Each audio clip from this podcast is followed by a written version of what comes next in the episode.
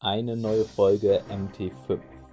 Alle, die mit dem Spiel anfangen oder sich eine neue Armee zulegen wollen und so richtig auf Masse stehen, die sind heute genau richtig. Denn es gibt den Einsteigerleitfaden zu den Wildlingen, beziehungsweise wie sie selber sagen würden, dem freien Volk. Zu Beginn der Folge reden wir aber noch kurz über Umbauten im Kanal und über die Neuigkeiten auf der Simon Expo. Wenn ihr das überspringen wollt, dann skippt einfach so zu grob Minute 6 vor. Ja, herzlich willkommen. Hier ist Marcel und ich bin heute nicht alleine, sondern ich habe mir wieder einen Gast eingeladen. Der Micha ist wieder dabei. Hallo, grüß euch. Wie ihr wisst, kommt er, wenn es ums Free Fall geht, dazu. Und zwar machen wir heute, wie ihr im Intro schon gehört habt, den äh, Free Folk Einsteiger Leitfaden. Vorher müssen wir aber wohl noch äh, zwei andere Dinge kurz besprechen. Einerseits habe ich momentan beruflich recht viel Stress, deswegen hatte ich überlegt, auf einen zwei äh, zu gehen. Aber glücklicherweise hat sich der Micha bereit erklärt, auch alleine Folgen zu machen und deswegen werden wir dann ähm, doch bei dem wöchentlichen Rhythmus bleiben. Sind jetzt zu zweit im Team. Ich freue mich riesig. Schon mal vielen Dank und äh, ich hoffe, dass ihr den genauso lieb zuhört wie mir. Oder noch lieber. Naja, mal gucken, was es so machen lässt. Genau. Und die zweite Sache, die wir zumindest kurz ansprechen wollten, ist, dass die Simon Expo gerade ist oder war und ähm, da ein Haufen neuer Sachen gezeigt wurde, also 3D-Render von neuen Figuren und neue Regelkarten und es ist wirklich, ich habe nicht damit gerechnet, dass so viel kommt.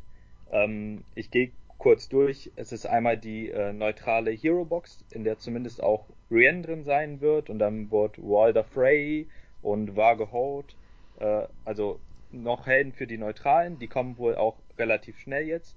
Dann war schon vorher äh, Fotos veröffentlicht worden von den äh, Baratheons, die als nächste Fraktion kommen, wo es ähm, schon eine Liste gab mit äh, den Fotos von dem Cover vom Starter-Set und den äh, Stack Knights, aber da gibt es jetzt auch Fotos von Figuren und Charakteren und Karten.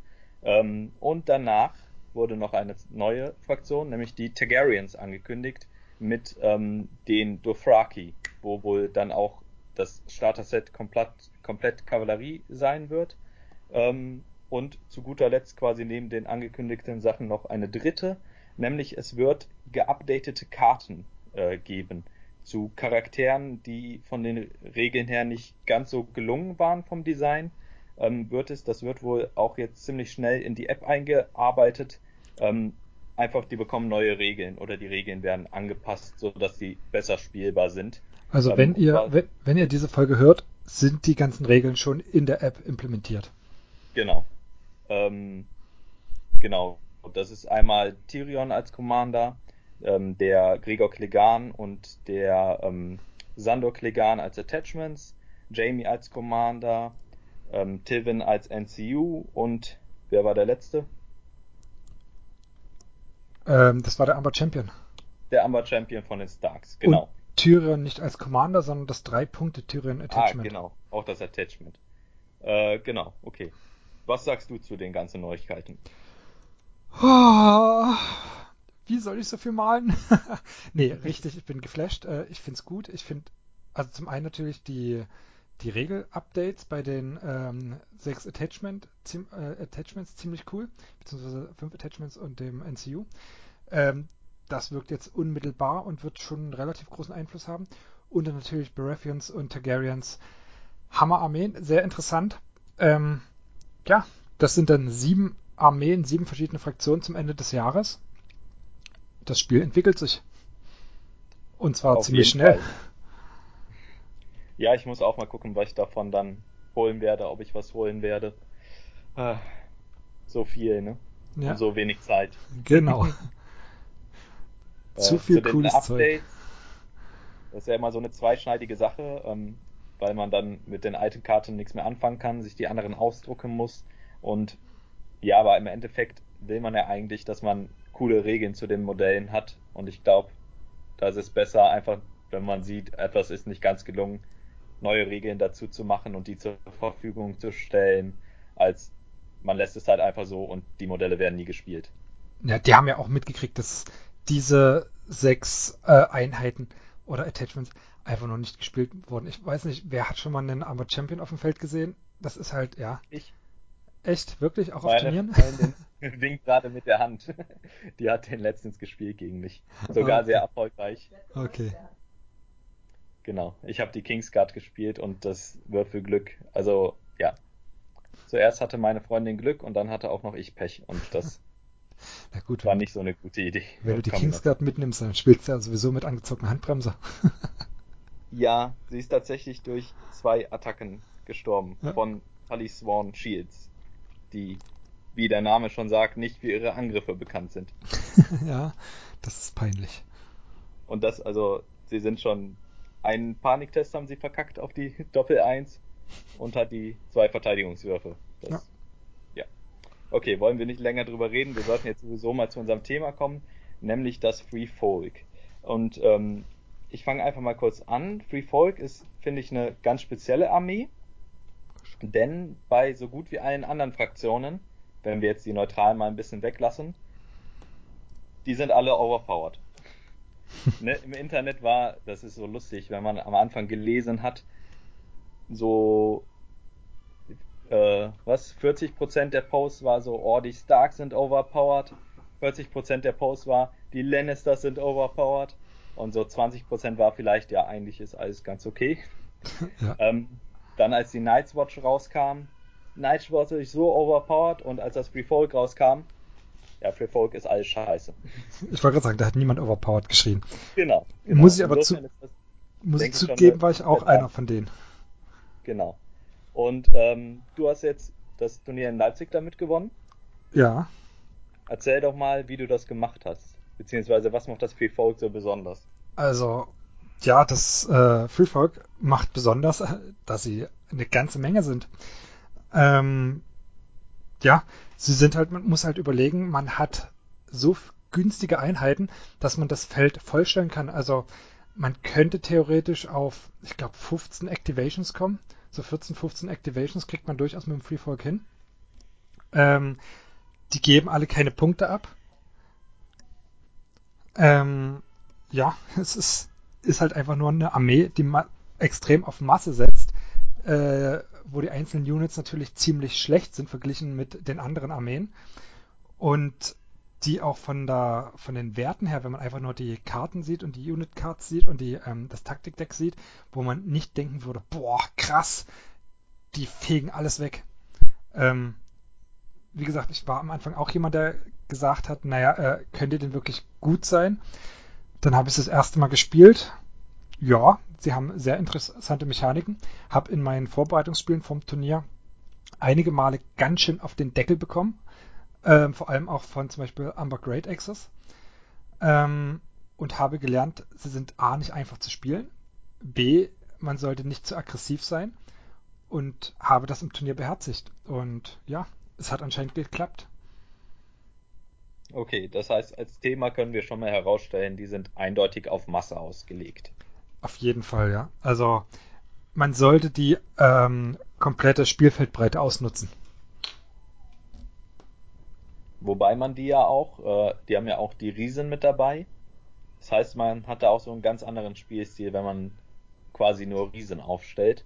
Das wurde ja wohl auch auf der ähm, Adepticon von einem Free Folk Player recht erfolgreich gespielt. Das heißt, das ist anscheinend auch etwas, ein, ein Army-Bild, den man machen kann, der halt weg von dieser Masse geht. Ich glaube aber, der Adepticon-Gewinner hat zum einen ähm, mit neuen Combat Units, also äh, sechs Raider und drei Trappern gespielt und ohne Rie- Riesen, die eine Liste. Und die andere Liste, weil das eben nicht aufs Feld gepasst hat, ähm, mit vier Riesen. Und dann Genau. noch ein paar anderen Genau. Units dazu. Für alle Anfänger, der Einsteigerleitfaden richtet sich ja vor allem auch an Anfänger. Ihr dürft auf Turnieren, wenn es nach den offiziellen Tournament Guidelines geht, zwei Armeen mitbringen und dann je nach ähm, Szenario und Gegner euch eine davon aussuchen. Insofern kann es oft sinnvoll sein, so zwei relativ unterschiedliche Armeelisten aufzustellen. Genau. Okay, Soll ich einfach nochmal was allgemein Genau. zum Free Folk sagen? Das wäre vielleicht noch ganz nett. Ähm, Also wir haben ja schon gehört, dass, es, dass sich das Freefolk äh, von anderen Armeen vor allem in der Masse unterscheidet und ähm, dass keine Einheit wirklich so richtig hervorsticht. Ähm, da, das ist natürlich dann auch einer der größten Nachteile. Man kann mit einzelnen Einheiten nicht so viel Schaden machen und ähm, das Spiel drehen. Also es wird keine einzelne Einheit geben, die euch das Spiel alleine gewinnt. Ihr müsst immer als Armee spielen. Also jede Einheit muss die andere unterstützen. Und das sorgt natürlich auch für gewisse Anforderungen an die Freefolk-Spieler an sich. Ihr müsst mit Verlusten leben können. Ihr dürft nicht traurig sein, wenn euch eine, zwei, drei oder vier Einheiten wegsterben. Ihr müsst es einfach als gegeben sehen. Das ist eben notwendiges Übel. Am Ende gewinnt ihr, wenn ihr mehr Punkte habt. Und da reicht es auch, wenn ihr noch eine Einheit auf dem Feld habt. Genau, da ein ganz wichtiger Hinweis, gerade bei den Einheiten in der Starterbox. Da gibt es ähm, zwei verschiedene Typen von Infanterieeinheiten, nämlich einmal die Raider und einmal die Trapper. Und die haben beide die Regel insignificant, also unbedeutend. Und das heißt, dass sie keine Siegespunkte abgeben, wenn sie ausgelöscht werden. Normalerweise ist es so, dass wenn man, äh, zumindest in den meisten Szenarien, wenn man eine gegnerische Einheit auslöscht, dass man einen Siegespunkt bekommt. Und das bei denen halt aufgehoben. Und dadurch ändert sich der Spielstil schon, weil es prinzipiell für jetzt am Ende, wer gewinnt von den Siegpunkten her, egal ist, wie viele Einheiten man beim Free Folk von den Raiders und den Trappern verloren hat. Genau. Ähm, da noch zu einer Besonderheit, die jetzt nichts mit dem Spielen zu tun hat. Und zwar ist es auch die Masse, und zwar die Masse beim Bemalen. Ähm, ich habe viele Stimmen gehört und mir ging es selber so, man kauft sich das Freefall, guckt, ach, das wäre eigentlich eine coole Armee, äh, auch eine coole Liste, die ich spielen würde. Und dann überlegt man sich, verdammt, ich muss 114 Minis bemalen. Da kann ich nur sagen, es ist alles gar nicht so schlimm. Das Freefolk ist extrem dankbar beim Bemalen. Mit ganz einfachen Techniken, ähm, Grundfarben malen, Tuschen, Bürsten, seid ihr fertig. Innerhalb kürzester Zeit könnt ihr so eine Armee sehr ansehnlich hochziehen. Das mache ich doch bei allen Figuren so. Nicht nur beim Free Folk. Beim Free Folk sieht es noch besser aus. ja, gerade durch dieses Stoff und so. Äh... Genau, durch den Stoff, durch äh, den Pelz und so weiter sind sie recht abwechslungsreich an sich, die Mini an sich, und lässt sich eben sehr gut bearbeiten. So, jetzt ist das ja der Einsteigerleitfaden. Das heißt, äh, wir wollen den Leuten was an die Hand geben, wie sie damit einsteigen können. Ich habe ja bei den ähm, Starks und Lannisters gesagt, holt euch erstmal eine Grundbox. Das ist das, was ihr auf jeden Fall braucht. Kann man denn den gleichen Tipp beim Free Folk auch geben? Also mit der Grundbox ist man auf jeden Fall sehr gut beraten. Ich würde sagen, mindestens zwei Grundboxen. Wenn man sich Richtung Turniere äh, orientiert, sogar drei Grundboxen. Genau, das war auch das, worauf ich hinaus wollte, denn ähm, in der Grundbox hat man zwei Raider-Einheiten genau. und eine Trapper-Einheit. Die kosten aber jeweils nur vier beziehungsweise äh, drei beziehungsweise vier Punkte. Das heißt, mit diesen Infanterieeinheiten kommt man gerade mal auf zehn Punkte. Und da hat man noch zwei Riesen dabei, die jeweils sieben Punkte kosten. Das heißt, man kommt dann auch auf ähm, ähnliche Punktzahlen wie die anderen Einsteigerboxen, Starter-Sets. Ähm, aber man ist halt gezwungen, diese Riesen zu spielen und dann geht das mit der Masse wieder runter. Das heißt, wenn man wirklich diese Masse spielen möchte, braucht man eben zwei oder drei äh, Starterboxen und das heißt dann, dass da auch der Start entsprechend etwas teurer wird mit dieser Armee, weil es einfach eine Massenarmee ist. Da würde ich aber widersprechen, ähm, da man in den Starterboxen Caster drin hat und äh, nur einen Caster braucht, beziehungsweise auch nicht unbedingt so viele Riesen braucht und die auch für andere Systeme ganz gut geeignet sind, kann man problemlos, wenn man sich drei Boxen kauft, vier Riesen und zweimal Caster verkaufen und ähm, bekommt da so viel Erlös raus, dass man quasi nur zwei Starterboxen bezahlt hat. Also habe ich das gemacht. Ich habe tatsächlich bin dann am Ende auf äh, zwei Starterboxen gekommen, die ich tatsächlich kaufen musste. Ähm, somit hat man ziemlich viel, äh, ja ziemlich viel Gedöns für, ich glaube 140 Euro. Eine Starterbox kostet um die 70 Euro. Ja, also es geht eigentlich, finde ich nicht schlimm. Seht ihr, deswegen ist der Micha dabei. Der hat die Pro-Tipps.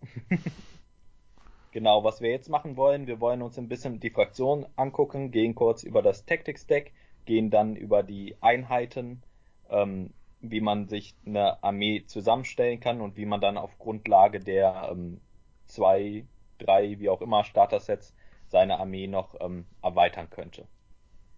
Ich habe mir das Tactics Deck mal etwas angeguckt und ich versuche immer die Karten so ein bisschen in Kategorien zu packen. Und was beim Free Folk da aufgefallen ist, ist, dass wir vier von den sieben Karten der Fraktion ähm, haben, die darauf aufbauen, dass entweder eine gegnerische Einheit mit mehreren eigenen Einheiten im Kampf ist oder zumindest, dass sie mehrere Einheiten in Short Range hat. Und dann gibt es eine Karte, die dann einen eigenen Angriff verstärkt. Es gibt eine Karte, wo der Gegner einen Paniktest mit minus zwei machen muss. Es gibt eine Karte, die einen gegnerischen Angriff schwächt. Und es gibt eine Karte, ähm, bei der eine gegnerische Einheit alle Fähigkeiten verliert. Ähm, das heißt, man sieht schon sehr stark dieses Thema, dass man einfach mehr Einheiten als der Gegner hat. Und das wird durch die äh, Taktikkarten sehr verstärkt. Dann haben wir noch zwei Einheiten, die so ein bisschen was mit Heilen zu tun haben. Einmal kann man aus verschiedenen Einheitenfiguren wegnehmen und zu einer anderen Einheit hinzutun. Ähm, und bei einer anderen darf man einfach ähm, statt einem, einer Aktion auf dem Tactics Board äh, den Effekt ersetzen, dadurch, dass man eine seiner Infanterieeinheiten wieder aufstellen kann, die vorher ausgelöscht wurde. Das heißt, man kann einfach eine tote Einheit nehmen und wieder reinstellen. Klingt erstmal sehr, sehr stark, ähm, ist aber, glaube ich, im Spiel, da kann ich ja gleich noch ein bisschen zu sagen, gar nicht so entscheidend. Und äh, die letzte Karte ist eine Karte, die wir von den Starks noch kennen, Swift Advance, ähm, dass man vor seinem äh, eigentlichen, seiner eigentlichen Aktion in der Aktivierung äh, ein freies Manöver machen kann. Also auch ein bisschen ähm, auf Bewegung ausgelegt. Aber wenn man das ins Verhältnis setzt, hat man halt diese vier, das heißt mehr als die Hälfte der Karten, die einfach darum geht, den Gegner mit seinen Einheiten zu überhäufen. Und ähm, da was noch zu sagen ist, dass alle Karten, die einen Zusatzeffekt haben, der aufs Tactics Board verweist, auf die Manöverzone verweisen, was ganz interessant ist und diesen Beweglichkeit-Aspekt ähm, noch etwas unterstreicht. Okay, Micha, ich äh, habe mir die einmal durchgelesen. Du spielst sie tatsächlich. Wie schlägt sich das so im Spiel nieder, die Karten? Also ich würde gleich mal mit der Endless Horde anfangen, also der Taktikkarte, die ein ähm, Taktiksport-Feld ersetzt mit Rip, äh, oder äh, dass man wieder eine Einheit, eine zerstörte Einheit aufs Feld bringen kann. In allen Spielen, jetzt auch auf den Turnierspielen, habe ich diese Karte nicht ein einziges Mal gespielt. Ähm, Hintergrund ist, dass die Einheiten so schlecht sind und so weit hinten starten, dass sie einfach nicht wieder ins Spiel kommen. Das heißt, da ist der Effekt der, des Taktikboards eigentlich wichtiger. Und man möchte da vor allem jetzt im, äh, zu dem Zeitpunkt des Spiels mit nur zwei NCUs nicht auf diese NCU-Fähigkeit bzw. auf das Taktikboard verzichten. Außerdem sterben die ersten Units meistens ähm, erst so in Runde 3 bis 4. Und ja, dann kommen sie einfach aus der Deployment Zone nicht mehr rechtzeitig raus, um noch aktiv am Spiel teilzunehmen. Außerdem, wenn man 6, 7 oder 8 Infanterie-Units hat, dann spielt diese eine Infanterie-Unit, die man dann rettet, aktuell nicht mehr so eine große Rolle. Das mag was anderes sein, wenn man dann später deutlich teurere Units hat, aber aktuell hat diese Karte kaum Bewandtnis. Ja, was ich, mir noch, was ich mir noch so vorstellen könnte, ist, wenn man vielleicht tatsächlich kurz davor ist, ausgelöscht zu werden äh, und es noch über ein oder zwei Runden schaffen muss, denn wenn man ja komplett ausgelöscht wird, hat man auch verloren, dass man dann vielleicht nochmal so eine Einheit hinten reinstellt, die dann am Ende der lachende Gewinner ist, weil man mehr Siegespunkte hat als der Gegner. Das stimmt allerdings, ja. So, dann die vier Karten, die Marcel schon angesprochen hat, mit der ähm, numerischen Überlegenheit. Ja, das sind wirklich so die Karten, die am meisten bringen, wobei am meisten bringen im Vergleich zu den Taktikdecks von ähm, anderen Fraktionen recht wenig ist. Ähm, ich gehe mal oder ich starte mal bei Group Assault. Wenn man einen Nahkampfangriff macht, dann bekommt die Einheit, die das durchführt, äh, Critical Blow und Thundering, wenn noch eine andere eigene Unit ähm, im Nahkampf mit dieser gegnerischen Einheit ist. Das klingt erstmal total toll, wenn man aber überlegt, dass aktuell die Einheiten maximal sechs Attack Dice haben und sonst keine Sonderregeln, ist es halt auch nur ja, ein Mückenstich. Also man kommt vielleicht bei einem zusätzlichen Hit raus und auch Thundering ist nett, aber richtig viel macht es nicht. Also man macht am Ende vielleicht ein bis zwei Wunden mehr. durch diese ja, Karte. Sind, sind halt beides Karten, die ähm, besser sind, je mehr, mehr Würfel man hat für den Angriff. Genau. Das heißt, da muss man dann eventuell auch noch auf weitere Free Folk Einheiten warten, die das etwas besser benutzen können. Genau. Und man muss das halt ähm, herbeiführen. Das heißt, man muss auf jeden Fall Einheiten, gegnerische Einheiten schon mit mindestens einer eigenen Einheit binden und dann noch mit einer zweiten reinchargen. Also man muss da einiges aufbauen. Wenn man diese Karte am Anfang des Spiels zieht, ja, schade. Abwerfen, kann ich einfach nur sagen. Abwerfen. Dann das nächste wäre There's Too Many. Das heißt, wenn man ähm, mindestens zwei ähm, eigene Einheiten äh, an einem Gegner dran hat und der Gegner sich aktiviert, muss er einen Paniktest mit minus zwei machen. Es ist nett, aber mehr auch nicht. Wenn man es gerade auf der Hand hat, kann man es spielen. Wenn man es auf der Hand hat und sieht, dass gerade nirgendwo wirklich äh, mehrere Einheiten engaged sind mit dem Gegner, abwerfen. Weiter durchs Deck durchgehen. Ist das denn so selten, dass man zwei äh, Einheiten an einem Gegner hat? Es kommt auf die Spielsituation an. Also in den ersten zwei Runden ja, in Runde 3 und 4 hat man dann oft mehrere eigene Einheiten an Gegnern dran, da kann man die spielen. Und dann am Ende des Spiels, Runde 5 und 6, hat sich auch schon wieder alles aufgelöst, dann wird es wieder sehr schwer, viele Gegner oder viele Einheiten am Gegner ran zu haben. Darum, wenn man die zum falschen Zeitpunkt zieht, am Anfang des Spiels oder am Ende des Spiels, kann man sie einfach nur abwerfen. Und dann ist natürlich auch einfach nur ein Paniktest mit minus 2 recht schwach. Kann, kann was reißen, muss aber nicht, ne? Genau. So, dann Distraction Tactics. Ähm, wenn ein Gegner eine Melee-Attacke macht, kann man die ausspielen und für jede eigene Einheit, die im Nahkampf mit dem Gegner ist, nach der zweiten oder 2 plus, äh, bekommt er minus 1 fürs Treffen. Das heißt, wenn man jetzt zum Beispiel zwei eigene Einheiten am Gegner dran hat, bekommt er minus 1 aufs Treffen.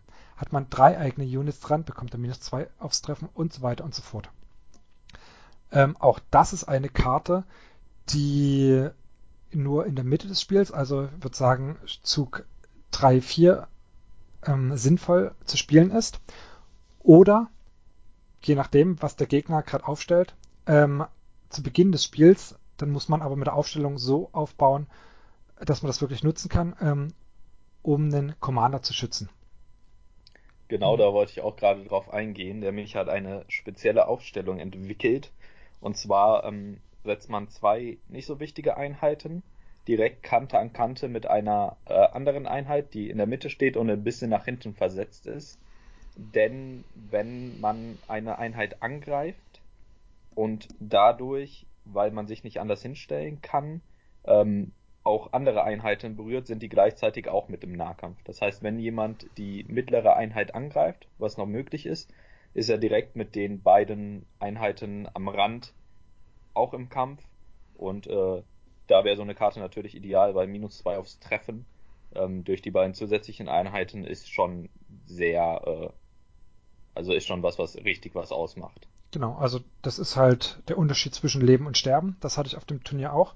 Ähm, Einheit Knights of Castle Rock wollte eben meinen Mans gerne umbringen. Mit Cersei drauf und Panic Token und so weiter und so fort wäre das natürlich auch relativ einfach möglich gewesen.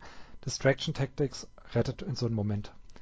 Ja, 3 plus oder 5 plus zu treffen, das macht einen Unterschied. Genau. Ja, dann haben wir noch Surrounded und, äh, and Exposed. Ähm, at the start of any turn, also zu Beginn irgendeines Zuges, wenn man eine gegnerische Einheit hat, die zwei oder mehr freundliche, also Free Folk Units in Short Range hat, ähm, verliert sie alle Fähigkeiten. Und wenn man das Pferd kontrolliert, bekommen die außerdem noch ein Condition Token dazu. Mm, es gibt relativ wenig Fähigkeiten, die man verhindern möchte, wenn man selbst auf einen Gegner schlägt. Das heißt, wenn man jetzt sein, wenn es der eigene Zug ist und man möchte jemanden angreifen, dann kann man, und dann ist es oft sinnvoll, diese Karte zu spielen, um zum Beispiel Lannister Supremacy zu unterdrücken. Aber viel andere Möglichkeiten, vielleicht noch bei Tully Thorn äh, Shields ist es noch sinnvoll. Ansonsten gibt es nicht viel, wo diese Karte sinnvoll ist. Anders, im gegnerischen Zug ist es interessant, wenn man weiß, okay, der möchte jetzt der hat gleich erst, den ersten Zug, möchte eine Einheit meinetwegen Flayed Min aktivieren und möchte damit zuschlagen. Dann kann man diese Karte auch spielen und diese Flayed Min würden all ihre Fähigkeiten verlieren, was dazu führt, dass die meisten Gegner sich überlegen, jetzt doch nicht mit denen zuzuschlagen, sondern lieber erstmal eine andere Unit zu aktivieren. Genau, dafür die Einsteiger wieder. Ähm, am Anfang des Zuges ist, bevor man sich entscheidet, welche Einheit man jetzt als nächstes aktiviert. Das heißt, es wird zuerst diese Karte gespielt, äh, wenn der man selber oder der Gegner dran ist, und dann kann sich der Gegner, nachdem er schon die Karte gesehen hat, quasi noch überlegen, welche Einheit er jetzt aktiviert. Genau. So, dann hätten wir Swift Advance. Die Karte, die auch ähm, die Starks haben, ist genauso gut wie bei den Starks mit dem Unterschied, dass man ähm, beim Freefolk hat halt keine wirklich gute Einheit damit bewegen kann. Ähm, bei den Starks kann man zum Beispiel die Great Axes oder die Berserker, die für sieben Punkte äh, ziemlich viel Bums haben, übers Feld schieben und einen fiesen Charge machen. Beim Freefolk sind es aktuell nur Einheiten mit äh, drei oder vier Punkten, die entsprechend auch sehr schwachbrüstig sind. Das heißt, die Karte ist genauso stark, aber dann auf dem Spielfeld hat es natürlich lange nicht so eine Auswirkung wie bei Starks. Genau, ganz wichtig dabei, weil ich schon in, äh, auf YouTube häufiger falsch gesehen habe, ihr dürft nur Infanterieeinheiten damit bewegen und äh, Riesen sind eine Monstereinheit und keine Infanterieeinheit. Korrekt. So, dann ähm, die in meinen Augen wohl mit stärkste Karte im Deck, Regroup and Reform. Wenn eine eigene Infanterie-Unit aktiviert wird, kann man aus anderen Infanterie-Units ähm, in Long Range, also in 12 Zoll, bis zu vier Modelle entfernen und die in die eigene Einheit, in die jetzt aktivierte Einheit reinstellen. Wenn man das Manöver, also das äh, Pferdchen hat, kann man sogar noch bis zu zwei zusätzliche Wunden wiederherstellen. Ähm, wunderschöne Karte, wenn man eine Charge machen möchte eigentlich schon ziemlich, ziemlich niedrig ist an Lebenspunkten, kann man die nochmal ordentlich aufpolstern. Oder wenn man ein Missionsziel hält und der Gegner denkt, ach, jetzt habe ich ihn, jetzt sind sie tot, zack, nochmal auffüllen, wirkt Wunder. Sechs Lebenspunkte wiederherstellen ist einfach ziemlich stark. Vor allem mit der Masse des Free Folks kann man eben auch aus mh, anderen Bereichen des Schlachtfeldes, wo gerade nicht so viel abgeht, mal eben Lebenspunkte rüberziehen in einen sehr kritischen Bereich. Ja, ich glaube, ähm, das ist auch richtig stark, wenn man dann äh, welche von den stärkeren Infanterieeinheiten spielt und halt aus seinen Raiders einfach ein paar Modelle entfernt, um dann bei einer sechs oder sieben Punkte Einheit wieder äh, Lebenspunkte herzustellen. The Bone Lord Chosens. genau.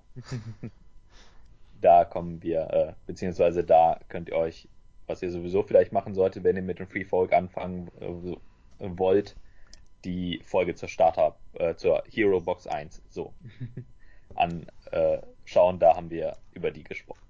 Genau. Meine stehen gerade auf dem Maltisch. sehr schön, sehr schön. Okay, jetzt haben wir äh, sehr über die Taktiken, die das Free Folk so hat, gesprochen. Wichtig ist natürlich noch ähm, die Einheiten, die man zur Verfügung hat. Wir haben schon gesagt, in der Grundbox hat man drei Typen von Einheiten. Ähm, Genau, über die gehen wir jetzt kurz nochmal rüber, was so deren Rollen sind und Stärken und Schwächen. Ähm, die Werte werden wir jetzt nicht haargenau einsprechen, äh, denn dann sind wir morgen noch mit dran. Ähm, ja. Erstens, man hat zwei Einheiten von Freefall Raiders und ähm, die müssen auch zu zweit sein, denn man darf immer nur Pärchen von denen äh, in seine Armee integrieren. Ähm, die haben ja, die sind prinzipiell einfach schlecht.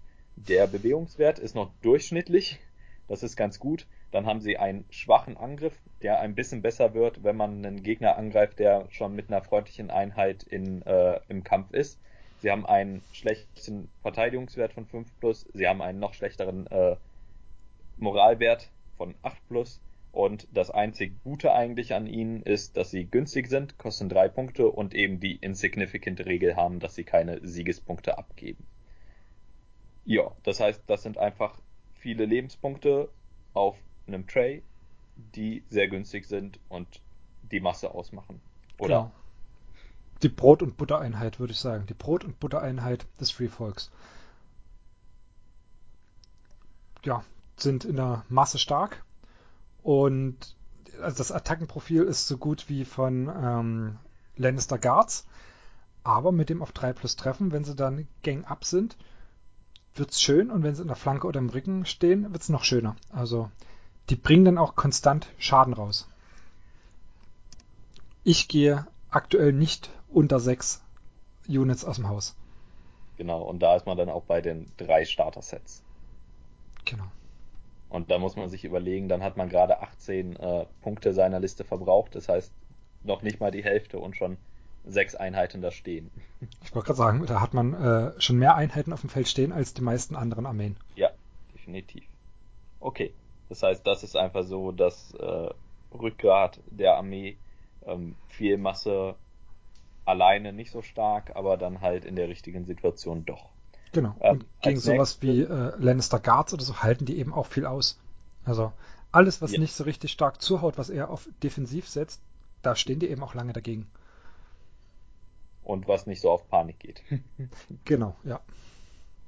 Äh, genau, die zweite Infanterieeinheit sind die Free Folk Trapper. Das heißt, das sind dann äh, Bogenschützen. Die haben ein noch schlechteres Angriffsprofil, haben allerdings neben dem Nahkampfangriff noch einen äh, Fernkampfangriff, der dann ein bisschen besser ist, aber nur in kurzer Reichweite, also 6 Zoll, geschossen werden kann, sind nochmal schneller mit einem guten Wert von 6 plus, haben aber dafür defensive Werte, die Verteidigung ist auch nur ein 6er äh, und der Moralwert auch 8, das heißt sehr, sehr schlechte defensive Werte. Und was die Einheit eigentlich ausmacht, ist ihre Order, also der Befehl, den man einmal pro Runde einsetzen kann, Hidden Traps, wenn ein Gegner ähm, sich bewegt innerhalb von ähm, langer Reichweite. Langer Reichweite. Genau, da geht es um den Anfang der Bewegung, das ist im FAQ geklärt. Dann bekommt er einfach D3 Wunden und bekommt einen Disorderly Charge. Das heißt, er darf ähm, beim Charge keine Taktikkarten spielen für die Aktion und ähm, seine Würfe nicht äh, wiederholen. Das macht schon ziemlich viel aus und kann die sonst schlechten defensiven Einheiten äh, länger am Leben halten. Und das geht bei den Hidden Traps auf eine 1 und eine 2 statt nur der normalen 1. Genau. Ja. Genau, das wollte ich noch hinzufügen, dass eben Hidden Traps auch nur in dem Turn funktioniert, indem man die Order aktiviert. Das heißt, man muss es direkt, wenn der Gegner den Charge ansagt, auslösen und auch nur dann ähm, ja, geschieht der Disorderly Charge auf 1 oder 2. Sobald ja. er zum Beispiel dann doch noch eine Runde wartet und dann äh, mit irgendwelchen anderen Fähigkeiten angreift, ist es verwirkt, dann hat es keinen Effekt mehr. Naja, aber man macht es ja nur, wenn äh, er sich bewegt. Das genau. heißt, er muss ja eigentlich schon, also wenn der den Charge ansagt, dann bewegt er sich dann ja auch und dann kann man es ja nutzen, oder? Ja, aber zum Beispiel äh, bei Outridern, die eben zuerst ihr freies Manöver machen. Dann äh, löst man das ja normalerweise aus. Und dann mhm. sagen sie doch kein Charge an, sondern chargen zum Beispiel die Runde später oder den, den äh, zwei Turns später ähm, über das Manöversymbol. Ja, okay. okay, ja. Das ist richtig. Ähm, die kosten jetzt vier Punkte. Ähm, und ja, ich weiß nicht, so von meinem, meiner Theorie denke ich so, ein oder zwei sind ganz nett, aber ich sehe nicht so richtig, wieso die, klar, die Order, so D3 Wunden sind ganz nett, ist Order die Charge auch, aber so richtig ähm, sehe ich nicht, wieso die einen Punkt mehr kosten als die Raider. Ja, korrekt, stimme ich dir zu. Ich dachte auch, die sind ganz nett, könnte man vielleicht nehmen, um ähm, massig Schaden auszuteilen. Das Problem ist nur, diese Order Hidden Traps funktioniert eben nicht, wenn der Gegner im Nahkampf gebunden ist und wenn er sich nicht bewegt. Und da man als Free Folk oft auf den Gegner zuläuft, ihn im Nahkampf bindet, machen die dann halt nichts mehr. Ähm, sie sind sehr toll gegen Armeen, die sich viel bewegen, also gegen Starks, die ständig in Bewegung sind, die auch ihre kleinen äh, Wuffis haben, sind sie toll. Gegen sowas wie Lannisters, die einfach nur dastehen und äh, dich kommen lassen, machen die halt einfach nur nichts. Auch der Fernkampfangriff, klar könnte man sagen, ach cool, da könnt ihr eben auch mal von der Seite irgendwo mit reinschießen. Nein, weil wenn die dran sind und schießen wollen, hast du auch meistens ein oder zwei eigene Units dran und dann müssen die alle auf die acht einen Paniktest machen. Das will man einfach nicht. Man genau. verliert mehr eigene Leute, als man dem Gegner Schaden damit macht. Genau, denn wenn man gegen eine feindliche Einheit einen Fernkampfangriff macht und die Einheit ist mit freundlichen Einheiten schon im Kampf, dann müssen nach dem Angriff alle freundlichen Einheiten einen Paniktest machen. Das heißt, sie verlieren dann vermutlich mehr als durch den Angriff, denn der Angriff ist wirklich nicht berauschend, zumal man ja auch ähm, keine Rerolls bekommt bei Fernkampfangriffen. Genau. Okay, das waren die beiden Infanterieeinheiten im Starter-Set. Dann kommen wir jetzt zu den Savage Giants, also den Riesen. Ähm, die sind ganz interessant, würde ich mal sagen. Die haben recht gute defensive Werte, haben ähm, eine besondere Lebenspunktmechanik, durch die sie zwar nur fünf Wunden haben, aber jeweils nur für zwei Hits, die nicht geblockt wurden, eine verlieren, was dazu führt, dass man, also die haben dann quasi so ein relativ wie normale Einheiten auch an Lebenspunkten. Man kann sie aber deutlich besser heilen, da man quasi für jede Wunde, die man heilt, direkt zwei Wunden bei einer normalen Einheit heilen würde. Ähm, und das spielt so ein bisschen in ihr Theme rein, denn sie werden stärker, je mehr Schaden sie bekommen haben. Und ähm, ja, genau. Und das äh, ist auch so, dass sie automatisch Wunden machen mit ihrem Angriff. Das heißt, sie sind dann auch gut gegen äh, stark gerüstete Einheiten. Und sie haben einen ausgezeichneten Moraltest. Moralwert, ja. Genau, ist halt quasi eine Pflichteinheit, wenn es gegen Lannisters geht, weil man ohne die Savage Giants sowas wie ähm, Lannister Guards einfach nicht knacken würde. Ähm, man muss mit ihnen ziemlich vorsichtig sein, vor allem gegen Starks, da die einige Karten haben, die automatische Wunden machen. Mhm. Ähm, also mir wurden Riesen auch schon von Outriders einfach nur in einem Zug überrannt. Das ist, tut ziemlich weh. Man muss wirklich auf seine Riesen aufpassen. Die sind wunderbar gegen irgendwelche Units, die recht wenig Output haben, also sowas wie Lannister Guards oder vielleicht auch ähm, Hellebardiere, weil sie dann relativ sicher lange in der Einheit drinne stehen können. Man kriegt es mit Craster oder mit dem ähm, Valve-Symbol recht gut hin, sie hochzuheilen, sobald sie wenig Lebenspunkte haben. Aber gegen alles, was automatische Wunden macht, also wirklich Wunden, ähm, nicht nur keine Rüstungswürfe zulässig, sind sie ja. extrem anfällig.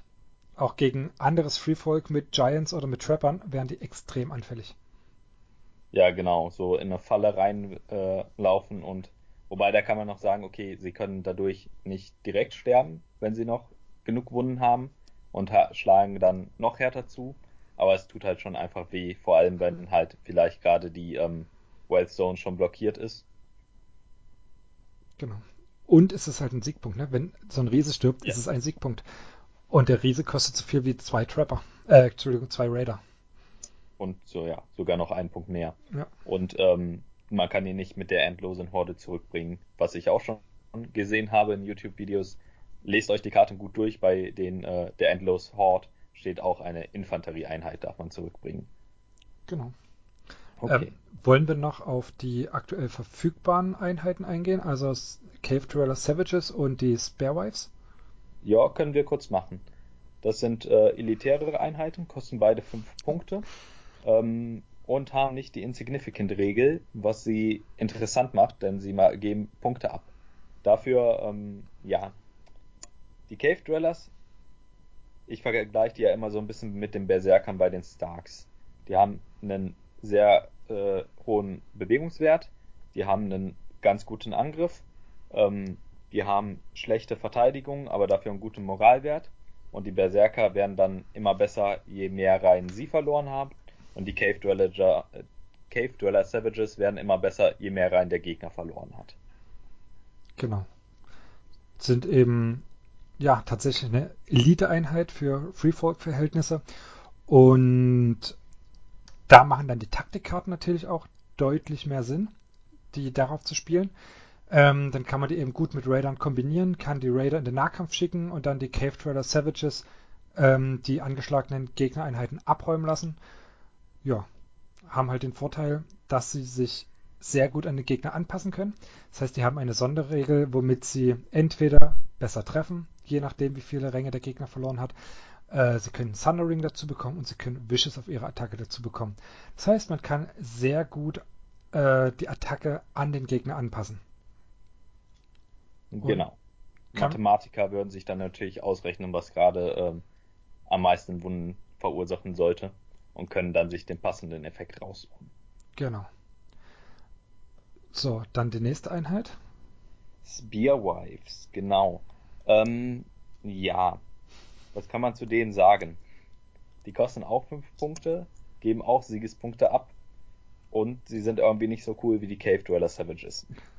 Sie haben Speere, das heißt bei ihren Attackenprofilen, sie haben einen Nahkampf, einen Fernkampf, die Attackenprofile sind gleich. Ähm, der Fernkampf geht aber auch nur in Short Range und unterliegt den gleichen äh, Nachteilen, die wir bei den Trappers schon eben ähm, besprochen haben. Sie ähm, bekommen beim Charge Sundering, ähm, haben einen 5 plus Verteidigungswert und einen 7 plus Moralwert. Das heißt, Verteidigungswert ist etwas besser als bei den Cave Dwellern, aber der Moralwert ist dann so viel schlechter, dass sich das mindestens ausgleicht. Und ja. Also ich würde jetzt einfach nur als Empfehlung geben, kauft sie nicht. Sie machen aktuell noch überhaupt gar keinen Sinn im Spiel. Vielleicht, wenn mal Heroes 2 rauskommen oder irgendein cooles Attachment für die. Vielleicht wären sie nochmal sinnvoll einsetzbar, aber aktuell sind sie einfach nur Ballast. Kauft sie nicht. Es sei denn, ihr findet die Modelle cool und habt das Geld, dann, also ich glaube, sie sind nicht so schlecht, dass man sie nicht wirklich nicht spielen kann. Ähm, es gibt nur einfach bessere Einheiten, oder? Ja, man, man kann alles spielen, aber wenn man überlegt, äh, man könnte um das gleiche wie die Sparewives zu erreichen, könnte man eine Einheit Raider nehmen, ähm, Turm und Giantsbane reinstecken, dann kosten die genauso 5 Punkte, treffen im Nahkampf besser durch das Gang ab, ähm, verteilen beim Charge, also bekommen nicht nur Thundering wie die Sparewives, sondern verteilen auch noch einen ähm, Weaken-Token. Ja, und sind natürlich insignificant, die Raider mit dem Tormund. Also, ja. ja, ich finde die Sparewives, die Sparewives hätten bei 4 Punkten liegen können und insignific äh, insignificant haben können, dann würden sie sich lohnen. Dann wären sie cool. Ja, ich glaube, der Vorteil, den sie ja quasi haben, ist diese ähm, die Fernkampfattacke und die kann man halt einfach nicht so gewinnbringend einsetzen. Das wäre.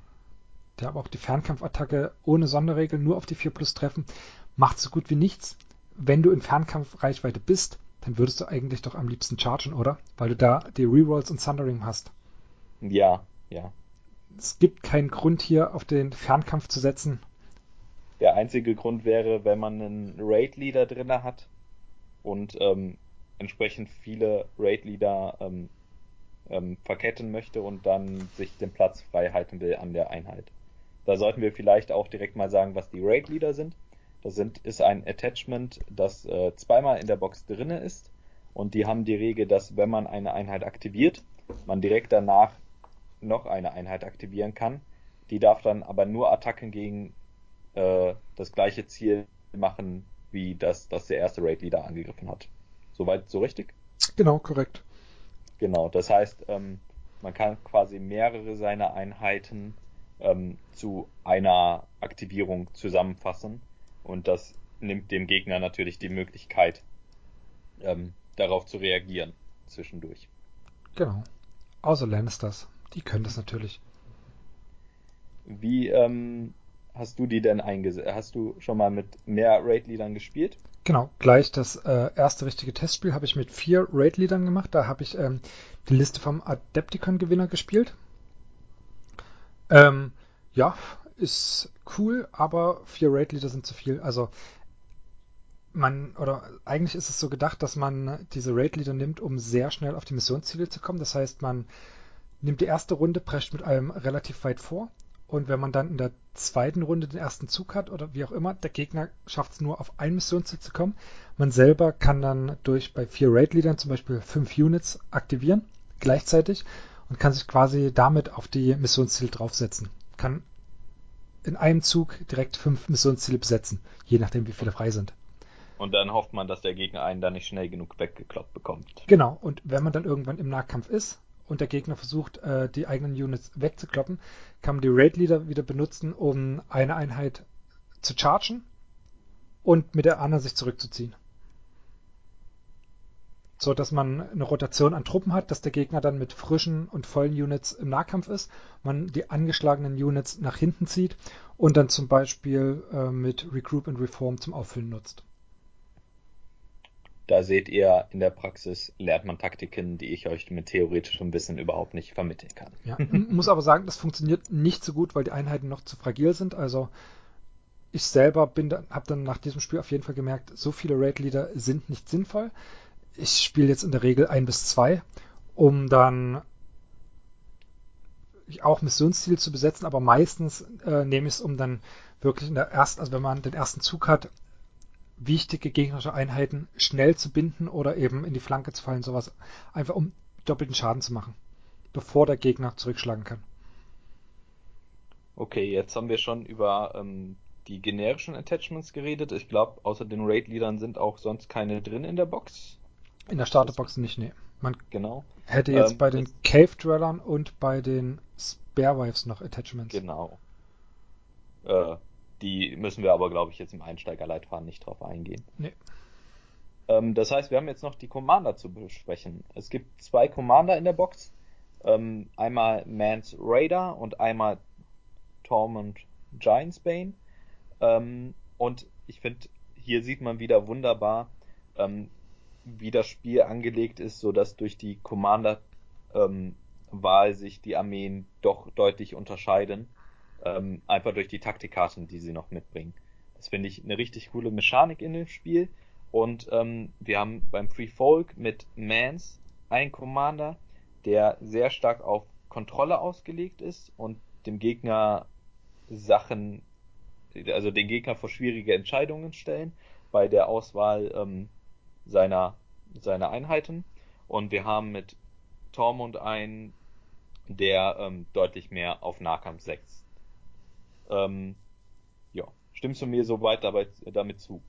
Ja, also Kontrolle würde ich nicht ganz so zustimmen. Man, es sieht auf den ersten Blick so aus, als ob Mans Kontrolle bringt, aber eigentlich bringt Mans nur eins, nämlich eine, einen verbesserten Moralwert.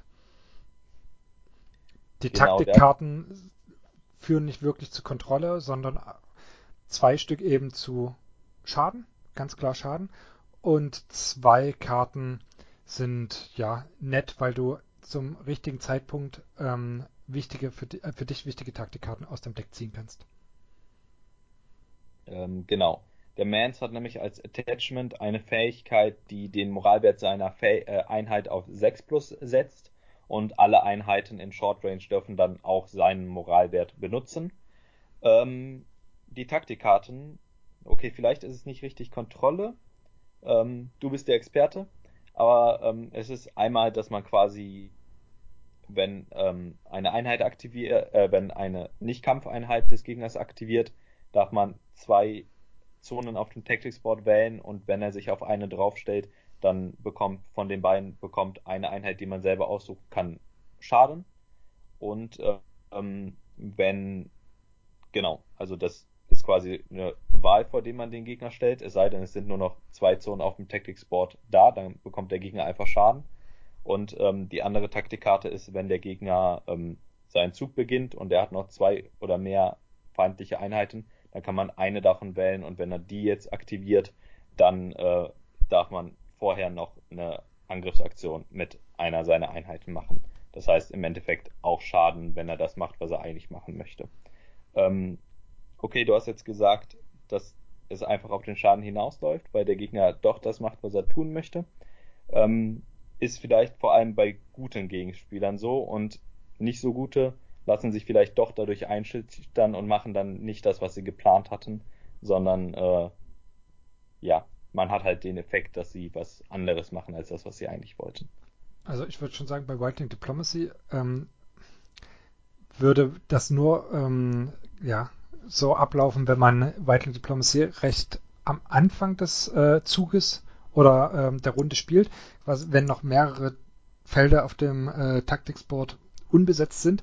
Normalerweise wird Whiteling Diplomacy gespielt, wenn nur noch zwei Felder da sind, wenn der Gegner quasi ähm, zwingend auf eines dieser Felder setzen muss, damit man automatisch diese D3 plus 2 Wunden durchbekommt.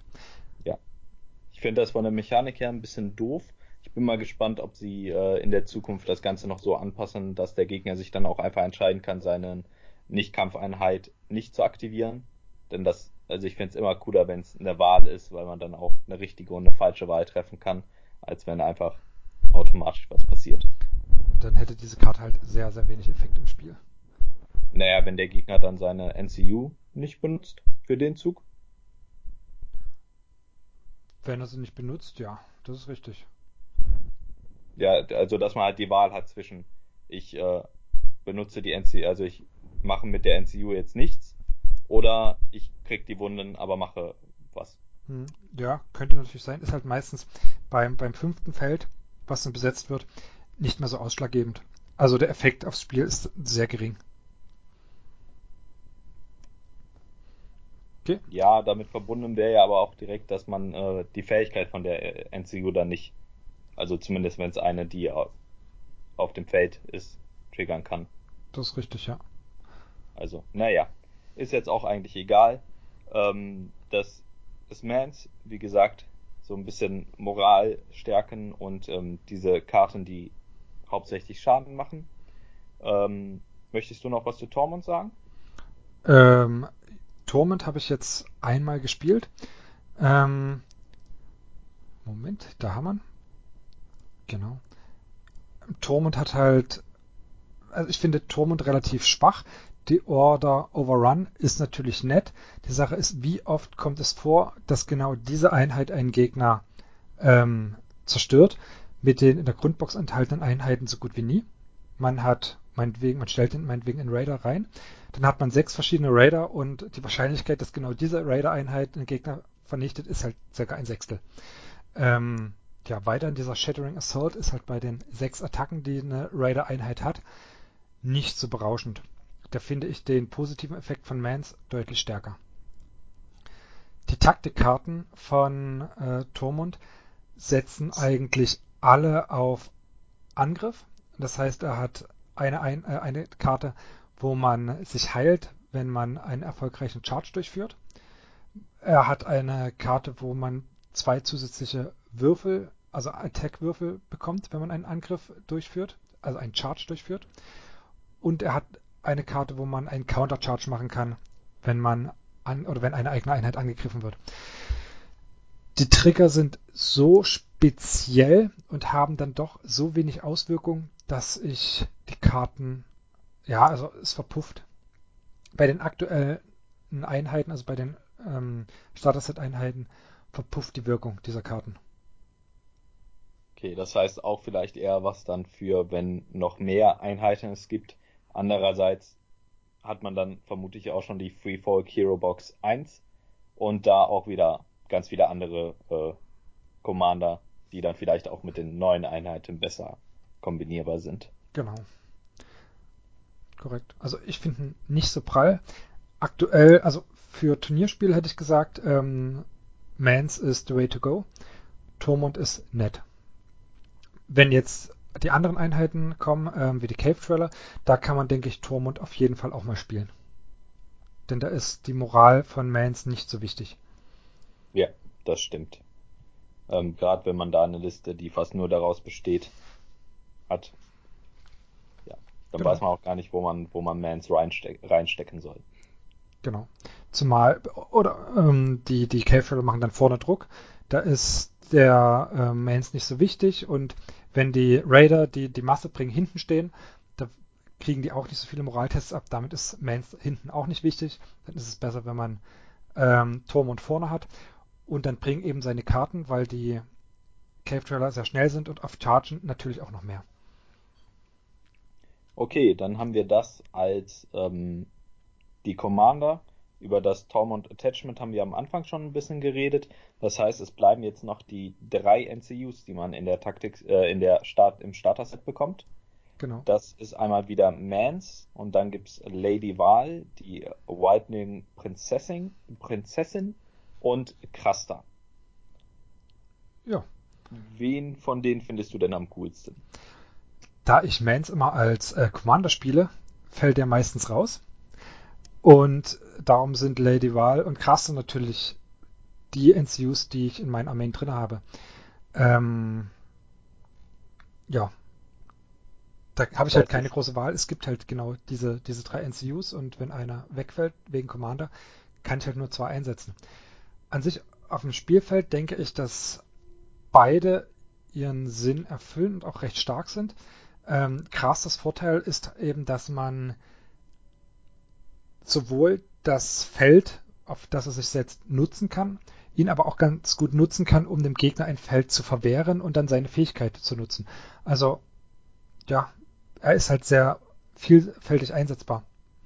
Genau, ähm, seine Fähigkeit ist, dass man anstelle des Effekts, den man eigentlich von dem Feld hätte, eine Taktikkarte ziehen kann und einer Einheit zwei Wunden heilen kann. Was, wie gesagt, sich vor allem schon bei Riesen lohnt. Ähm, aber diese Effekt, äh, Ersetzeffekte, heute habe ich irgendwie viele Wortdreher drin, ähm, sind immer gut, um zu sagen, ich nehme jetzt irgendwie das Feld, das ich gerade brauche oder das, das der Gegner gerne hätte, setze mich dahin und kann trotzdem, obwohl ich den Effekt nicht brauchen würde, ähm, einen anderen sinnvollen Effekt nutzen. Genau, und wie du schon sagtest, für Riesen ist das halt top. Das sind eben mal äh, 40% der Gesamtlebenspunkte eines Riesen, die man dort heilen kann. Wie oft nutzt du denn den Effekt von Lady Wahl? Die hat nämlich auch einen Replace-Effekt. Genau, also der Replace-Effekt von Lady Wahl ist, dass man ähm, das Taktikfeld, was man mit ihr besetzt, ins Pferd-Symbol, also ins Manöver, umwandeln kann und damit einen freien Retreat oder ein freies Manöver machen kann. Ähm, es kommt ganz stark auf die Gegnerliste und die Spielsituation an. Ähm, ich würde sagen, circa einmal im Spiel nutze ich ihren Effekt. In der, im, Re im Regelfall einmal im Spiel. Ähm, ja. Man ähm, braucht ihn halt wirklich nur, wenn man gerade sieht, oh, eine Einheit ist stark angeschlagen oder hier würde ich dann doch lieber mal noch chargen, dann verbaue ich dem Gegner mit Lady Val sein Taktikfeld, meinetwegen die Krone gegen Lannisters und ziehe eine Einheit äh, zurück. Ja, das ist aber stark von der Situation abhängig. Meistens ist es sinnvoller, zum Beispiel die Schwerter, also das Combat-Symbol zu nehmen, Combat-Feld oder ähm, das Diplomatiefeld. Die beiden kosten äh, drei Punkte, sind also ein bisschen günstiger als die äh, NCUs im Schnitt, wobei jetzt ähm, durch die Hero Box 2 von den Starks ja zumindest die auch drei, äh, zwei drei Punkte NCUs haben, ähm, hast du denn schon mal ausprobiert, nur mit einer NCU zu spielen? Nein, will ich gar nicht. Also, ich bin es ja gewohnt, normalerweise mit dreien zu spielen. Mit zweien fühle ich mich schon recht nackig. Eine NCU ginge gar nicht. Also, da gibt man, da gibt man viel zu viel ähm, Kontrolle auf dem Taktikboard ab. Genau, da ist vielleicht noch als kleiner weiterer Hinweis im ähm, Song-Chat, als ein Podcast mit dem Game Designer, wurde eine Liste vorgestellt, in der er nur eine NCU spielt. Ähm, wenn der Game Designer das sagt, dann wird das vermutlich auch sinnvoll machbar sein.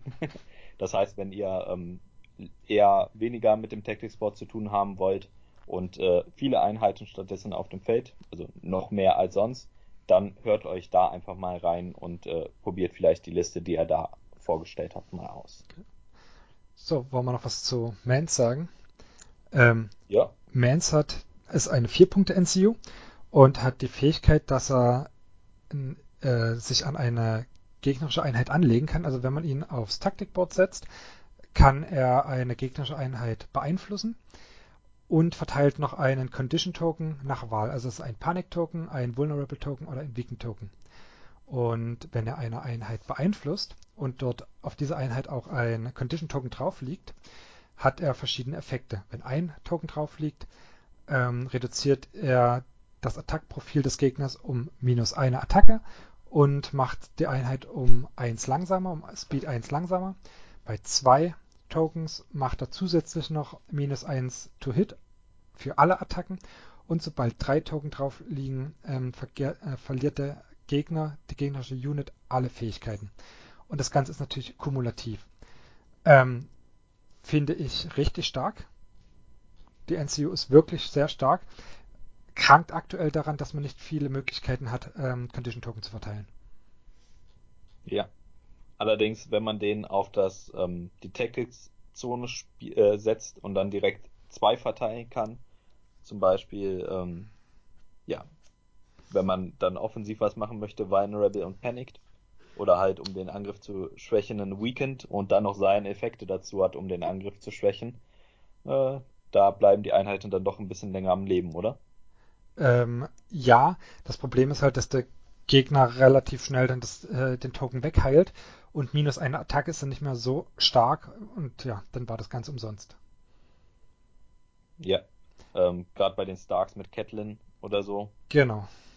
Aber cool wird's dann eben, wenn jetzt ähm, mit den Cave Turner Savages, da ist halt ein Attachment dabei, was bei jedem erfolgreichen Charge einen Token verteilt oder mit Tormund äh, Giantsbane als Attachment, also als Zwei-Punkte-Attachment. Der verteilt ja auch einen Token, wenn man erfolgreich angreift. Da macht er dann natürlich viel mehr Sinn.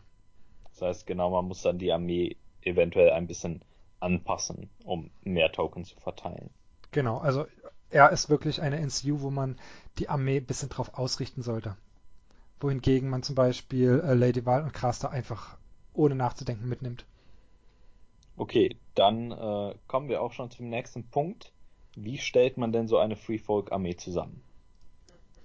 Ja, also relativ ähnlich zu den anderen Armeen. Also man überlegt sich erstmal, was kann ich denn überhaupt in meine Armee reinnehmen? Ähm, ich würde sagen, das Maximum sind zum Beispiel drei NCUs. Also mehr als drei NCUs machen keinen Sinn. Da ist man dort schon mal begrenzt. Und dann die nächste Begrenzung kommt von der Aufstellungsbreite her. So ein Spielfeld hat 48 Zoll und ich kriege auf 48 Zoll maximal 8 Infanterie-Units und eine, ein kleines Base, also ein Giant rein. Das sind so die Rahmenbedingungen, die man haben kann. Das heißt, mehr als 8 Infanterie-Units und ein Giant macht keinen Sinn und in diesem Rahmen kann man sich dann bewegen. Ja. Ja. Möchtest du nochmal gerade ähm, die Armeen, die du schon ausgetestet hast, einfach mal auflisten, damit die Leute so eine grobe Übersicht haben, was man machen könnte? Ähm, also die erste Armee, die ich getestet habe, das war eben die vom Adepticon-Gewinner. Das waren sechs Raider, wovon vier Stück Raid Leader hatten und ähm, drei Trapper, wovon ein in einem Trapper ähm, Mans Raider war und dann noch Lady Val und Crasser dazu. Ähm, die Armee funktioniert relativ gut, arbeitet viel über diese Raid Leader, krankt aber in meinen Augen sehr stark an ähm, resistenten Gegnern, also an Gegnern, die recht guten Rüstungswert haben oder sowas wie ähm, Lannister Guards, die halt defensiv sind und über die Moral Schaden verteilen, da krankt die Armee dran. Also da bleibt es einfach stecken. Ähm, um das auszugleichen, habe ich dann angefangen, einen Riesen mitzunehmen. Das heißt, das waren dann nur noch äh, sechs, also sechs Raid Leader, äh, sechs Raider mit nur noch einem Raid Leader, zwei Trapper mit Mans Raider, einem Riesen und dann eben wieder Lady Val und ähm, Craster.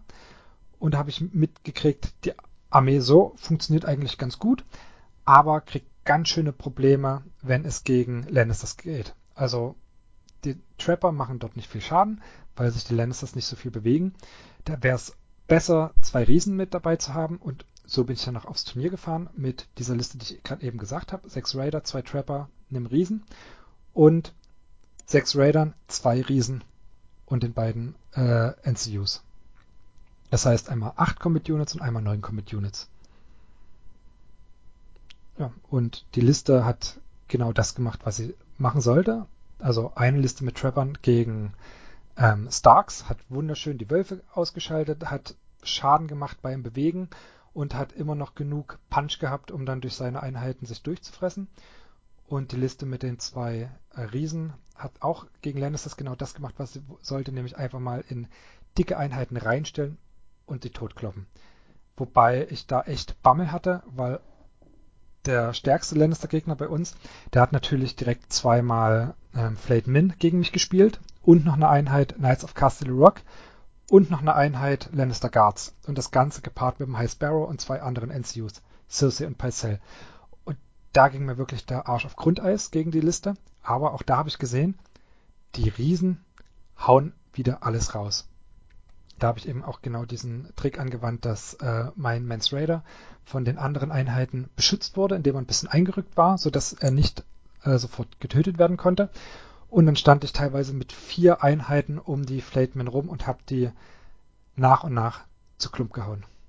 Ja. Und genau das hat eben auch das Spiel gewonnen, ähm, indem ich so viele Einheiten hatte, dass er sich mit meinen ganzen Einheiten beschäftigen musste und meine überzähligen Einheiten Missionsziele besetzen konnte, äh, konnten und er mir zwar unglaublich viel Schaden gemacht hat, ich glaube, er hat mir sechs Einheiten getötet, ähm, hat dabei aber beide Fleet Min Einheiten verloren und das war halt, das hat ihm das Genick gebrochen.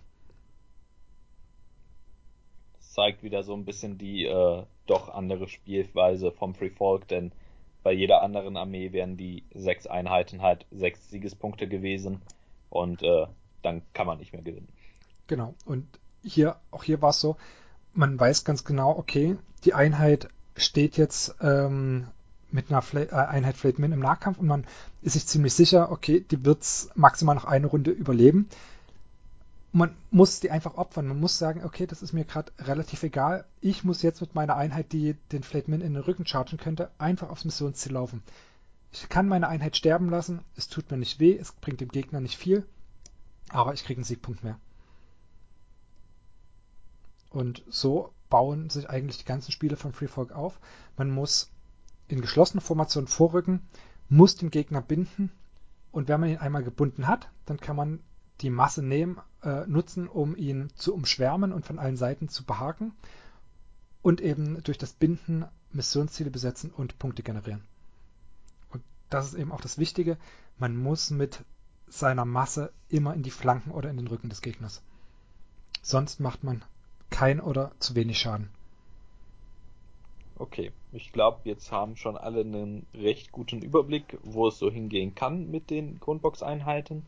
Ähm, ich habe mal ausgerechnet, ich glaube, mit der Grundbox kann man maximal 36 Punkte aufstellen, was aber auch nicht wirklich eine sinnvolle Armee ergibt. So um die 30 kann man eventuell mit einer Box sinnvoll zusammenstellen.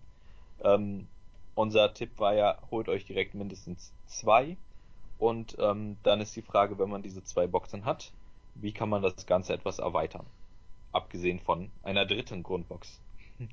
Na, abgesehen von einer dritten Grundbox ähm, würde ich jetzt sagen, das Allerwichtigste sind die Heroes, ist die Hero Box 1, sowie genau. mindestens eine Box äh, Cave Dweller und eine Box Follower of Bone.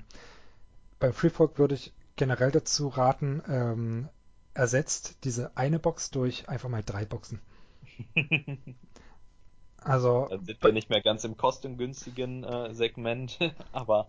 Genau, darum, äh, wenn es kostengünstig sein soll, zwei Grundboxen, die Hero Box und dann eine Einheit Cave Dweller. Ich denke, dass da kann man dann ähm, den meisten Bang for the Buck rausholen. Und wenn man sehr flexibel aufstellen will, seine Armeelisten sehr stark variieren will und ähm, das meiste oder das Beste aus den Armeen rauskitzeln will, dann muss man schon wirklich mehrfach kaufen.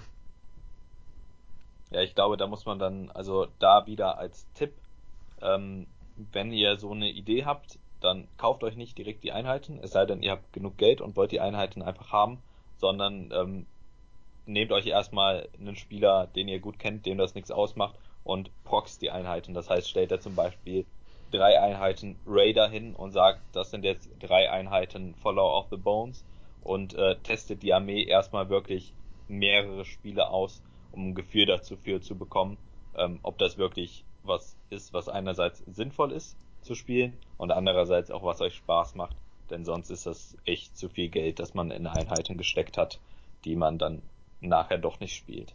Genau, das ist richtig. Ähm, zur Hero Box 1 und den neuen Sachen können wir jetzt strategisch noch so viel, nicht so viel sagen, da es die noch nicht gibt und wir die nicht getestet haben. Aber unsere ersten Gedanken könnt ihr da in der entsprechenden Folge euch anhören und bekommt dann vielleicht auch noch eine Idee, wohin es in Zukunft mit dem Freefall gehen könnte. Genau. Dann haben wir hier als letzten äh, Punkt auf unserer Liste noch Taktiktipps stehen. Und da steht unter anderem Gelände. Jetzt bin ich mal gespannt, was du zu Gelände sagen kannst. Vermutlich ah. sollte man sich nicht zu viel mit Gelände zustellen, denn man möchte ja gern den Gegner umschwärmen. Ich wollte gerade sagen, das hätte ich auch noch gesagt vor dem FAQ ähm, oder vor dem Errata. Da dachte ich auch, naja, möglichst äh, viele Werwolf-Trees mitnehmen, um die Moral zu pushen und ähm, den Gegner daran zu hindern, irgendwie bewegungshemmendes Gelände aufzustellen. Ähm, am Tag vor dem Turnier ist dann das Errata gekommen und hat alles über den Haufen geworfen. Und ich bin dann mit Spikes ziemlich gut gefahren. Äh, der Gedanke ist einfach, man stellt so eine Spikes-Mauer oder so eine, ja, so, so ein Feld Spikes direkt auf die Missionsziele, sodass die Einheit, die dort drauf rennt, auf jeden Fall Schaden bekommt. Man selber ist so mit knapp um die 100 Lebenspunkten unterwegs äh, bei 40 Spielpunkten. Der Gegner mit der Hälfte etwa. Das heißt, dem Gegner tut es viel mehr weh, in Spikes reinzulaufen. Außerdem, durch das neue Destructible, müsste der Gegner eine Aktion aufwenden, ähm, um die Spikes zu zerstören. Da der Gegner meistens nur 5 bis 6 Combat Units hat, behindert er sich damit deutlich stärker als man selbst mit seinen 8 oder 9 Combat Units. Ähm, ja, das hat wunderbar funktioniert. Also die Spikes haben den Gegner massiv behindert, während man selber mit dem Free Folk eben relativ rabiat dort drüber gerannt ist.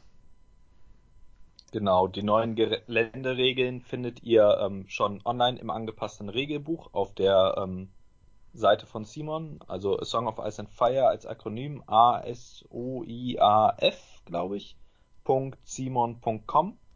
Ähm, oder ihr hört euch, um zumindest so einen kleinen Überblick zu bekommen, was es Neues gibt, ähm, den Podcast von letzter Woche an, wo ich auch schon etwas spekuliert habe, wie man das Ganze einsetzen kann. Genau.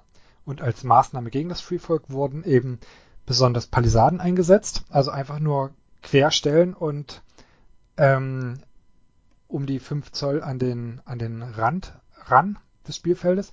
Da hat man eben die Spielfläche, wo das Freefolk durch könnte, mal eben fast halbiert. Ähm, das fällt halt jetzt komplett weg. Also das ist auch eine deutliche Stärkung des Freefolks. Ähm, ja, von daher entfällt auch der Verbo-Tree. Also man kann ihn auf jeden Fall noch einsetzen, er macht auch noch Sinn, ist aber nicht mehr so wichtig. Also man kann jetzt deutlich mehr Vielfalt an Gelände aufstellen und kann ganz klar am Gegner orientieren, was sinnvoll ist. Also bringt der Gegner zum Beispiel Wuffis mit, einfach die Spikes aufstellen. Kein Wuffi wird sich freiwillig auf das Missionsziel stellen, weil er dadurch automatisch stirbt. Ja, ich glaube auch, ähm, gerade in den Marker-Szenarien, wenn man dann die Marker mit Gelände ähm, abschützt und dann seine Armeen da schnell drauf bekommt auf die Marker, wird es halt nochmal schwieriger, die schneller, schnell genug wegzuhauen, bevor man einfach durch die Siegpunkte gewonnen hat. Genau. Tja, das nächste wäre, wie wichtige Units schützen. Das haben wir vorhin schon angesprochen. Also, dass man immer versucht, ähm, wichtige Units, die man ähm, schützen möchte, Base an Base mit anderen Units zu stellen und nach hinten einzurücken. Oder eben gleich wichtige Units hinterherlaufen zu lassen. Man braucht nicht unbedingt die Kampfkraft aller Units vorne an der Front. Man kann sehr gerne auch mal bei Mans Raider zum Beispiel auf die Einheit verzichten. Es sind, ist eine Drei-Punkte-Einheit, die kann auch hinterher dackeln und von hinten den Moralbonus verteilen. Das kann man in den meisten anderen Armeen nicht machen, weil das dann eben mal äh, deutlich größerer Punkteanteil ist, auf den man da verzichten würde. Ja, da kann man höchstens dann das Ganze irgendwie in Fernkampfeinheiten oder so reinstecken, die von hinten noch Schaden machen, aber so eine Einheit mehr oder weniger ganz rauslassen, das kann man sich nicht erlauben. Genau. So, der nächste Taktiktipp wäre Gangbang. Ähm, man weiß ja schon, die Regeln der Raider besagen, dass sobald man mit mindestens noch einem anderen äh, mit einer anderen Unit am Gegner dran ist, treffen die auf 3 plus. Und das sollte man immer versuchen. Mit mindestens zwei Einheiten gleichzeitig angreifen, am besten drei oder vier. Das heißt, man verteilt die eigenen Einheiten über das äh, ganze Spielfeld, versucht dann möglichst viele Gegner zu binden, sodass sie sich nicht mehr bewegen können und äh, versucht dann mit den überzähligen Einheiten, also meinetwegen der Gegner hat fünf, man selber hat neun Combat Units, mit den überzähligen ähm, vier Combat Units sich auf eine einzige gegnerische Unit zu konzentrieren und diese schnellstmöglich klein zu kriegen. dann bekommen zwar die anderen Units, die man so im Nahkampf hat, meistens auf den Deckel, werden stark geschwächt, aber man kann eine wichtige Einheit vom Gegner recht schnell eliminieren und hat damit ähm, einen starken Vorteil. Also einfach Schwerpunktbildung. Macht mit dem Freefork Schwerpunktbildung, seid ähm, lokal massiv überlegen und zerlegt dadurch euren Gegner. Genau, das ist ein Vorteil, wenn man mehrere Einheiten hat. Die kann man dann halt äh, auf eine Sache konzentrieren, statt alle gleich zu verteilen. Genau. Dann der nächste Taktiktipp wäre Missionsziele mit Raid-Leadern besetzen. Das hatten wir vorhin schon mal. Ähm, bringt euch so in Position, dass ihr dann nach Möglichkeit in Runde 2, wenn es also wichtig wird, Missionsziele zu besetzen, einfach über mehrere Raid-Leader, indem ihr ähm, die Einheiten zusammenchaint, ähm, gleichzeitig drei oder vier Missionsziele zu besetzen, bevor der Gegner überhaupt eine Chance hat, da drauf zu kommen. Ja, ich meine, man braucht ja quasi nur zwei Raid-Leader, um die drei vordersten Einheiten zu besetzen und dann den mittleren, also in Game of Thrones, und die beim Gegner liegenden, wenn sie denn so verteilt sind, wie sie meistens verteilt sind, äh, Marke einzunehmen. Und an die, die näher bei einem selbst liegen, kommt er ja sowieso nicht mehr dran. Das genau. heißt, mit zwei Raid-Leadern kann man das schon einrichten. Genau, das reicht meistens. Und noch ein Tipp gleich für Missionsziele, zum Beispiel bei Game of Thrones. Ähm, legt sie so weit nach außen, wie es geht. Ihr wollt, dass der Gegner sich möglichst stark auffächert, damit ihr besser lokal Schwerpunkte bilden könnt. Und normalerweise ist es ja so, dass bei Game of Thrones die Missionsziele auch nach hinten gelegt werden. Also eins liegt in der Mitte und die anderen werden so weit wie möglich an die Aufstellungszone rangelegt. Als Freefolk müsst ihr das nicht machen. Legt eure Missionsziele einfach in die Mitte, auf die Mittellinie, so weit auseinander wie möglich und der Gegner kriegt durchaus ein Problem. Ihr seid, also ihr wollt sowieso nach vorne, ihr seid schnell an der Mittellinie und je weiter der Gegner euch entgegenkommt, desto einfacher habt ihr es, ihm in die Flanke zu fallen. Ich glaube, das ist ein recht gutes Schlusswort. Möchtest du noch irgendwie über allgemein über Three Folk was sagen? Ich hätte noch einen Taktiktipp. Und zwar spielt vorsichtig, aber mutig. Ähm, ich habe in den Spielen recht schnell gelernt, dass man auch so st relativ stabile Einheiten wie die Riesen nicht einfach vorschicken sollte, um was zu machen, was man sonst zum Beispiel mit einer anderen Einheit aus äh, einem anderen Volk gemacht hat, Missionseinnehmen, was auch immer. Das Free Folk ist in der Masse gut. Das heißt, spielt relativ defensiv, so dass er als Blob zusammenbleibt. Und wenn sich die Möglichkeit ergibt, zuzuschlagen, dann schlagt zu schnell und hart. Das ist sogar noch ein besseres Schlusswort. genau. Okay, und ja, ansonsten glaub, kauft euch das Free Folk. Es macht extrem viel Spaß. Ähm, ich habe meine Lannisters jetzt fast an den Haken gehängt damit das, der Spielstil von Free Folk ist einfach so witzig. Also es macht richtig viel Spaß, einfach Units wegzuwerfen. Die, die Angst oder die ja, Depression in den Augen des Gegners zu sehen, wenn der sagt, so, ich bin fertig mit Aufstellen, kannst deine restliche Einheit aufstellen. äh, es kommen übrigens noch fünf Einheiten von mir. Was? Ja, wir haben jetzt auch in Aachen einen äh, Spieler mit Free Folk und ich freue mich auch schon riesig auf die ersten Spiele dagegen da es einfach so komplett was anderes ist als die anderen Armeen. Ja. Genau. Also macht auf jeden Fall riesig viel Spaß und die Modelle sind natürlich. Also ich finde, es sind die schönsten Modelle, die es aktuell gibt. ja. Ich würde sagen, dann bedanke ich mich ganz herzlich bei dir und auch schon für die Zukunft, dass du auch demnächst alleine Folgen machst. Ja, gerne. Aber immer, wenn wir es schaffen, würde ich dann auch sagen, dass wir auch wieder zusammen was machen, da das immer noch mehr Spaß macht, als hier alleine zu sitzen und zu reden. Und das, obwohl ich sehr gerne alleine rede. ähm, ja, noch einen schönen Abend dir, allen Hörern auch, wann auch immer ihr es hört. Ja, dann äh, genau, schönen Abend und ich hoffe, man sieht sich mal und vielleicht auch auf Turnieren wenn ihr hier hinkommt, dann auf jeden Fall. probier mal, probier mal.